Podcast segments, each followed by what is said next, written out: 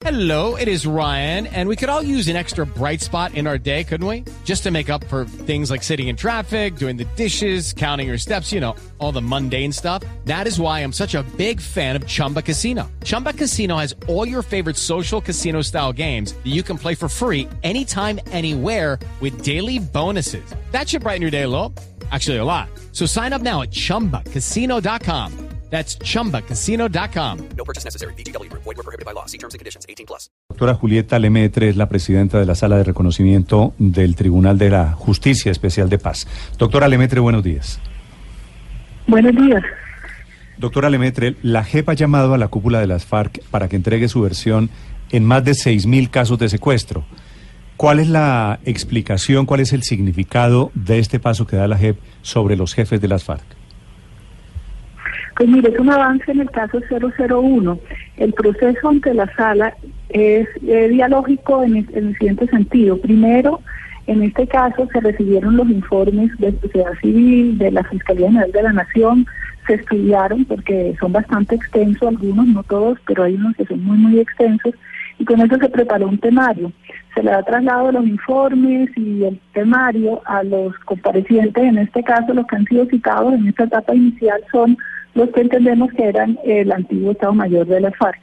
Entonces, ahora viene la parte en la cual ellos dan su versión de lo que dicen todos estos informes, que esperamos que coincida. La versión tiene dos dimensiones. En una dimensión individual, cada uno cuenta él como individuo, cómo participó, qué órdenes dio, qué cautivos tuvo, si tuvo cautivos, sí, o sea, como individuo. Y una dimensión colectiva en el cual como grupo cuentan cómo fue el fenómeno y, y, responden a lo que están diciendo las víctimas y a lo que dice el Estado. Mm. Y esa es la dimensión colectiva de la verdad. Las normas no indican cómo presentan la dimensión colectiva, pero sí hay la posibilidad de que la dimensión colectiva sea por escrito. Mm. Sin embargo, la dimensión individual, la sala ha definido que es con comparecencia personal y es indelegable y ese es el periodo que empieza ahora. Entre el 14 de febrero y el 27 de mayo escucharemos en un grupo inicial a las personas que fueron parte del Estado Mayor y le hemos de, dado un temario de los temas específicos de los cuales queremos saber. Sí. Esa es la significancia de, de, este momento. Magistrada Lemetre, ¿esta decisión de la JEP de llamarlos depende de la buena voluntad de ellos? ¿Es obligatorio o es voluntario que ellos asistan? Obligatoriamente deben venir. La dimensión voluntaria es que nadie en Colombia, ni ellos, ni usted, ni yo, ni nadie, está obligado a declarar contra sí mismo. ¿Sí? Entonces ellos no tienen la obligación de aceptar responsabilidad sí. como individuos, pero estas sí son las reglas generales de, de, cuando usted lo cita una diligencia de la fiscalía o lo llaman a una audiencia, eh, para lo que sea, usted tiene que ir obligatoriamente. Ya lo que usted diga ahí pues eh, depende, usted no está obligado a autoincriminarse, lo que está obligado es a decir la verdad, es decir, que a lo que diga sea cierto, pero nadie está obligado a autoincriminarse. Claro. Entonces esa le, es la dimensión voluntaria. Le pregunto porque es la etapa en la que estamos ahora. El abogado de las FARC, el señor español Enrique Santiago, se pregunta, le traslado la pregunta a usted, doctora Lemetre, si, si no le molesta, uh -huh. pregunta, ¿se puede ordenar, entre comillas, rendir una versión voluntaria? Claro que sí, mire, todas las veces que un juez eh, llama a alguien, usted tiene la obligación de ir. Lo que no está, lo que no se puede obligar es aceptar responsabilidad. Y eso es lo que dice el acuerdo final. No están obligados a aceptar responsabilidad. Eh, si ellos además piensan que se les está acusando injustamente, pues aquí hay el camino por el cual están todas las, pueden practicarse todas las pruebas, tienen todo su derecho a la defensa eh, garantizado pero este momento procesal es el momento y eso es lo que está en las normas en el cual ellos vienen y dicen cuál es su versión. ¿sí? Magistrada, eh, eh, sí. sin ello nosotros no podemos, nos queda, pues esas son las etapas procesales, de esto se le da traslado a las víctimas, las víctimas comentan, de lo que digan las víctimas se le vuelve y se le da traslado a ellos, ellos a su vez comentan, se practican pruebas para los vacíos o las discrepancias que queden y ese es el proceso por el cual surge la verdad plena, detallada y exhaustiva que permite establecer responsabilidades, que es lo que está esperando el país y a lo cual ellos se comprometieron. Magistrada, si no se presentan, por ejemplo, entre los 31 que ustedes llamaron están Iván Márquez y alias El Paisa. Si ellos no se presentan a esta instancia, ¿qué les puede suceder a ellos? ¿Qué les puede pasar? Mire, yo no le puedo dar declaraciones respecto a ningún caso particular. Le puedo decir que las reglas que está aplicando la sala son las que se le aplican en general cuando una autoridad judicial llama a una persona a comparecer. Entonces, ustedes lo llaman a comparecer. Si usted tiene una razón eh, compartible por las reglas generales de la lógica por la cual no puede comparecer, por ejemplo, está en un hospital porque tuvo un accidente. O tiene una enfermedad grave que le impide, pues usted le presenta esto al juez y le dice, miren, tal fecha, o por decir otra cosa, no puede subir a Bogotá porque tiene problemas eh, de salud y la altura, entonces se practica en otro lugar del país. O sea, hay una cantidad de razones, o no tiene los medios para venir a Bogotá porque nos hemos citado Bogotá. Hay razones que son, valga la redundancia, razonables y hay los momentos necesarios para presentarlas. Lo que no puede es sin ninguna esperar que, que la sala le dé la dispensa sin ninguna razón. Y si, y si no presentan no ninguna comparecer. y si no presentan ninguna razón, valga la redundancia, razonable para la sala, ¿qué le puede pasar a una persona que le que le pidan que comparezca y no no aparece? Pues mire, yo no puedo adelantar porque esta es una decisión colegiada que es de la sala, pero sí puedo decir que el antecedente que tenemos es en el caso del señor Hernández Velázquez, y en ese caso se le abrió una de verificación en el cual se hace una investigación para determinar qué es lo que está sucediendo y habrá una audiencia en la cual habrá descargos, es decir, se, se abre ese, pero se abrió en ese caso ese proceso precisamente porque el señor no, no solo no compareció, sino que él no nombró un abogado, no dio explicaciones. Doctora- es que Julieta. hay en este momento. Este llamamiento a estos 31 dirigentes de las FARC es solamente por casos de secuestro, ¿verdad? Sí, mire. Que es el eh, expediente la forma 001. como está funcionando la sala es a partir de macrocasos.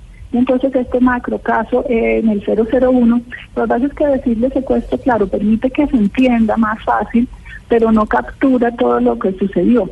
Pongamos, eh, hay, muert hay muertes en cautiverio y también hay asesinatos.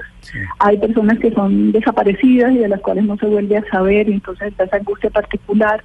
Es decir, hay una cantidad de hechos y conductas en, en el caso 001. Lo que tienen en común, podemos decir, es el momento del plagio. ¿sí?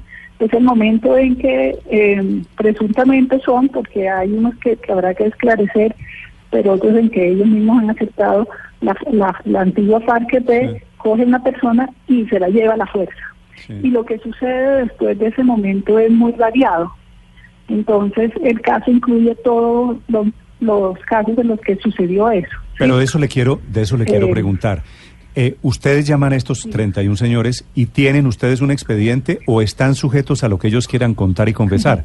Es decir, ¿ustedes tienen Mire, documentado tenemos- cada uno de esos de esos 6.000 secuestros? Pues mire, eh, me dice que tengo un expediente. En este momento tengo 250. Cada expediente tiene varios cuadernos. Cada cuaderno tiene 500 o 600 folios. Un folio es una hoja tamaño oficio. Entonces, en términos de expedientes, sí. También tenemos informes. El propósito de la Fiscalía eh, eh, fue en resumir las investigaciones y ayudarnos a, navegar las investigaciones que tiene y el material. Entonces nos trasladó eso también. También tenemos reportes de la sociedad civil que incluye, por decirle lo más extenso, el archivo de, de la Fundación País Libre. O sea, nosotros tenemos realmente bastante información a partir de la cual preparamos el temario. Ahora, también es cierto que como todo lo que sucedió durante el conflicto armado con la FARC, pues la tasa de, de impunidad es muy alta. Y también hay muchas cosas que no se aclararon y que sin este mecanismo de justicia transicional eh, el país nunca sabría, porque eso es como una cosa que decían eh, en Estados Unidos, que es eh, la verdad es la primer muerto en la guerra. Sí. No sé si estoy traduciendo bien, pero la primera baja de la guerra es la verdad. Entonces, en realidad, es muy difícil esclarecer todo lo que sucedió en conflicto armado. Nosotros haremos eh, lo mejor y esperamos por lo menos que este proceso le pueda ofrecer al país mayor claridad frente al fenómeno y a las partes que se conocen menos, ¿sí? porque se conoce que hubo secuestro, pero también hay partes que, que no han sido esclarecidas y esperamos que, que el proceso como está planteado, dialógico, eh, y con la capacidad que tiene la gente de practicar pruebas, que en todo caso es limitado, ustedes en sí estamos solo en Bogotá, comparativamente tenemos una capacidad limitada para practicar pruebas, eh, pero dentro de nuestras capacidades esperamos ofrecer a través de este proceso eh, la mayor cantidad de verdad judicial posible. Y por supuesto, si los comparecientes no están dispuestos a esto, aunque sea lo que se comprometen todos, incluso los de fuerza pública, todos los que firman aquí se comprometen a ofrecer, a ofrecer la verdad a cambio de beneficios. Y si no lo hacen, pues seguirá el país en un gran déficit de verdad. Sí. Magistrada, usted señalaba hace unos segundos que en el caso de los compromisos con el proceso de paz, el señor Hernán Darío Velázquez no había ni siquiera nombrado un abogado. Ahora en esta comparecencia a versión eh, libre por el caso de los secuestros, eh, ¿se vale que ellos nombren un abogado en caso que no pudiesen comparecer o tienen que hacerlo necesariamente de manera personal? Mire, en el proceso aquí todo el mundo tiene que tener un abogado. Si no lo tiene, eh, parte de lo que se negoció es que la JEP le ofrece un abogado de oficio. Entonces, incluso el señor Hernández Río no un abogado, es un abogado de oficio que se le nombró para el proceso. No se pueden adelantar procesos judiciales sin abogado. Entonces, tener un abogado es distinto a que el abogado hable por usted. En algunas diligencias judiciales el abogado puede ir y hablar por usted, en otras no. Eso es lo normal en, en todos los procesos. Si alguna vez ha tenido la mala suerte de haber pasado por la justicia sabe que es así. Y hay unas que usted tiene que ir personalmente. Igual sucede aquí. Hay unas diligencias que son con abogado y otras que son de comparecencia personal. Mm. ¿Y cuándo, cuándo van a decidir, magistrada, el incidente de incumplimiento de alias El Paisa? Pues mire, en este momento la sala, desde el 24 de diciembre, que fue la primera sala en la que se discutió, sigue discutiendo el recurso que interpuso el abogado de defensa. Es un abogado de oficio interpuso un recurso. La sala tiene que definir ese recurso, si le da la razón o no al abogado defensor que se le nombró a Hernanderio Velázquez. Y la cuestión es que por diseño institucional nosotros somos seis y la mayoría es cuatro de seis. Y no se ha logrado, ya van cuatro salas en que se ha discutido y no se ha logrado la mayoría. Hoy volvemos a discutir. O sea, están, están algunas de las ponencias presentadas, sí señor, Apenas una de las ponencias presentadas logre la mayoría, pues se definirá el recurso y se procede a la etapa probatoria. entendemos como sala la, urgencia, pero también estamos, nosotros no podemos votar a contraconciencia por la urgencia. Y entonces, ese es el reto que tiene la sala y, y seguimos discutiendo. En cuanto al término mismo que sí se venció el 31 de diciembre, pero la Corte Constitucional creo, y, creo que la Suprema también, en todo caso la, la, el, el, el consenso judicial es que si, la, si el órgano está discutiendo, pues el término se va corriendo hasta que el órgano pueda en conciencia llegar a una decisión. Lo que no se puede es no discutir un tema cuando está por vencerse el término. Mm. En realidad ahí seguimos trabajando, le aseguro que todos estamos trabajando a conciencia. Doctora Lemetre, una pregunta final. Con este comienzo del proceso, este 001 del tema de secuestros, ¿cuándo cree usted que se producirán las primeras condenas contra los dirigentes de las FARC? ¿Cómo son sus tiempos? Bueno, entonces, lo que hace la sala es que define qué tipo de pena se va a imponer. Si la sala tiene la satisfacción de que se ha ofrecido la verdad plena, o sea, detallada y exhaustiva dentro de lo razonable y que coincide lo que dicen ellos con lo que dicen eh, la fiscalía o lo que dicen las víctimas o que las discrepancias las podemos resolver a través de la práctica de pruebas y llegar al convencimiento sano, y razonable de que se está diciendo la verdad, entonces se pasa al tribunal para que ponga las penas de justicia restaurativa, ¿sí? que son las penas propias. Ahí lo que eh, los tiempos dependen de las dificultades que te pueda llegar a tener la sala para establecer em, si están diciendo la verdad o no. Y sobre todo depende de que tantas discrepancias haya entre las versiones voluntarias y lo que ya, el acervo que ya tenemos y que tantas pruebas haya que practicar. Entonces realmente lo que le podemos decir es que el 27 de mayo con este primer grupo terminamos las versiones sobre la marcha. Vamos ¿Pero podría ser condena este y, mismo año? Pues en el mejor de los mundos posible podrían tenerla, sí, si rápidamente la sala decide que no hay mayores discrepancias, no hay que practicar mayores pruebas, entonces hace lo que se llama una audiencia de reconocimiento, en el cual ellos reconocen la verdad, las víctimas están presentes, esto, esta es la parte que es pública, eh, que esperamos brinde satisfacción al país también, que en este tema se ha aceptado eh, la verdad y que se ha ofrecido verdad en aquello de lo cual no se sabía. Sí. Y entonces ahí pasa a tribunal y el tribunal revisa que hayamos hecho las cosas bien y si está satisfecho, entonces emite la sentencia con la pena propia. Todo esto podría fluir muy rápidamente, pero también es difícil predecir eh, qué va a pasar, porque si hay muchas contradicciones, pues hay que practicar pruebas, hay que investigar.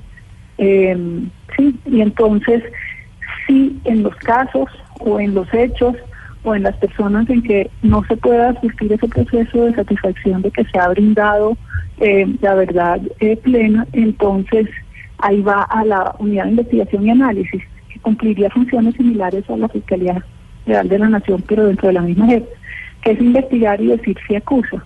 Y entonces ahí sí la sentencia estaría bastante lejos, porque lo que viene es la huida, investiga, eh, si acusa, acusa ante el tribunal, pero ante la sección sin reconocimiento, hay un juicio en el cual otra vez viene una etapa probatoria, hay alegatos. Entonces, por la vía del no reconocimiento, las, las penas son mayores, incluye cárcel, pero eh, la vía es más larga.